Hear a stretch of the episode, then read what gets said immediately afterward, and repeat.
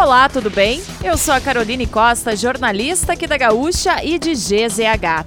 Não conseguiu acompanhar as notícias desta sexta-feira, 29 de julho, ou das últimas horas? Não te preocupa, porque eu vou trazer aqui para você antes que o dia acabe, que é o nosso resumo diário de notícias do fim de tarde. Lembrando, oferecimento MrJack.bet, palpite certeiro, saque instantâneo. Acesse mrjack.bet e desafie-se. E resfriar climatizadores, geladeira portátil resfriar, sua companheira em qualquer lugar. Então vamos lá. O Ministério da Saúde confirmou a primeira morte por varíola dos macacos no Brasil. A vítima é um homem de 41 anos com imunidade baixa e comorbidades, incluindo câncer. Ele ficou internado em um hospital público de Belo Horizonte e foi encaminhado para a CTI.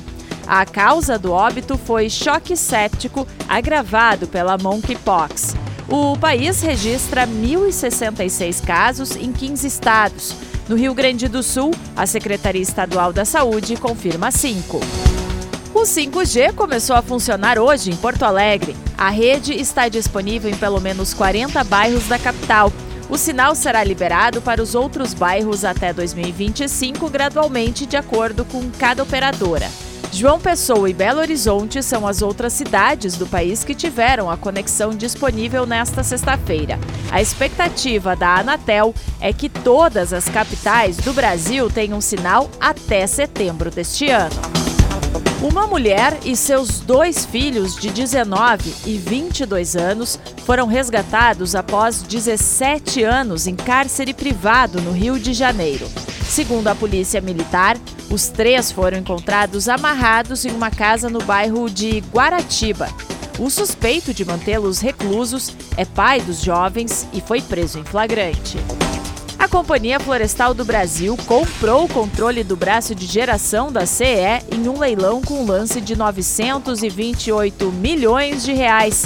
A CEG tem cinco usinas hidrelétricas, oito pequenas centrais hidrelétricas e duas centrais geradoras hidrelétricas.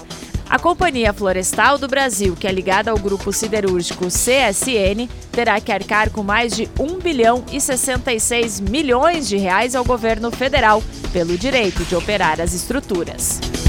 O novo refeitório universitário da URGS deve ficar pronto em 2023, após obras interrompidas em dezembro de 2020. Uma nota encaminhada pela universidade afirma que ocorreram interferências construtivas e uma necessidade de revisão de projetos. O serviço foi retomado em fevereiro deste ano.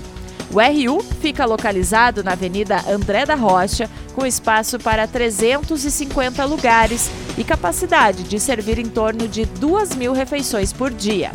O orçamento total é de R$ 1.282.515. E para fechar o nosso resumo de notícias, antes que o dia acabe, tem a previsão do tempo para o fim de semana. Neste sábado, pode ter geada entre o norte e a campanha gaúcha. O frio vai continuar atuando em todo o Rio Grande do Sul, principalmente na Serra. O tempo fica firme, com sol entre nuvens na maior parte do estado. A mínima do dia está prevista para São José dos Ausentes, com 4 graus negativos. A máxima, de 21 graus, ocorre em Novo Tiradentes. Na capital, o dia será de sol, com mínima de 7 graus e máxima de 16. No domingo, a sensação de frio será mais intensa no período da manhã em todo o território gaúcho, mas as temperaturas se elevam gradativamente no decorrer do dia. O sol terá predomínio em quase todo o estado. A mínima do dia, de 3 graus negativos, está prevista para São José dos Ausentes.